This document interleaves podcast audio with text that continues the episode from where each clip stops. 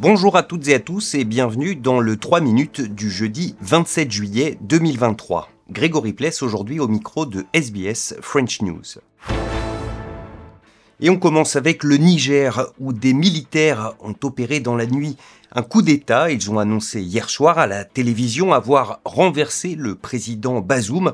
On revient sur cet événement encore nébuleux avec Pauline Le Tropier pour RFI. Il était environ minuit hier lorsque dix hommes en tenue militaire sont apparus à la télévision nationale, parmi eux le chef de l'état-major de l'armée de l'air, le patron des forces spéciales ou encore le numéro 2 de la garde présidentielle.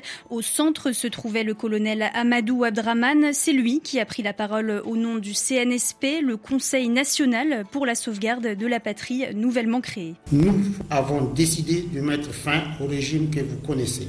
Cela fait suite à la dégradation continue de la situation sécuritaire, la mauvaise gouvernance économique et sociale, réaffirmons notre attachement au respect de tous les engagements souscrits par le Niger. Toutes les institutions ici de la 7e République sont suspendues.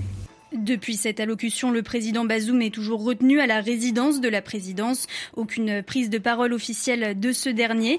Dans son entourage, le seul à s'être exprimé pour l'heure est le chef de la diplomatie du Niger, Assoumi Massoudou.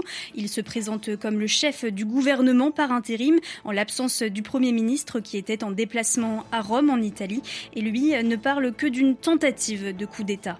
La Nouvelle-Zélande invitée à collaborer avec l'Australie, les États-Unis et le Royaume-Uni dans le cadre du pacte AUKUS. C'est la proposition formulée par le secrétaire d'État américain Anthony Blinken lors d'un déplacement à Wellington. Il a indiqué qu'en rejoignant cette alliance, la Nouvelle-Zélande pourrait avoir accès aux technologies américaines les plus avancées. The door is very much open for New Zealand and, other partners to engage uh, as uh, they see appropriate. Uh, going forward. New Zealand is a deeply trusted partner, obviously a, a Five Eyes member. We've long worked together on the most important national security issues. And so as we further develop AUKUS, as I said, the door is open to, uh, uh, to engagement. Enfin, en Australie, les tentatives de sauvetage des globicéphales échouées au large de la côte ouest du pays ont échoué.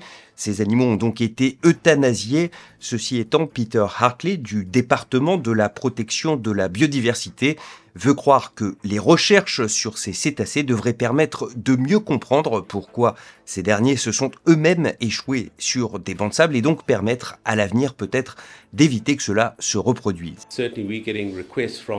from around the world from, from scientists wanting that video footage of them all huddled together on the Tuesday.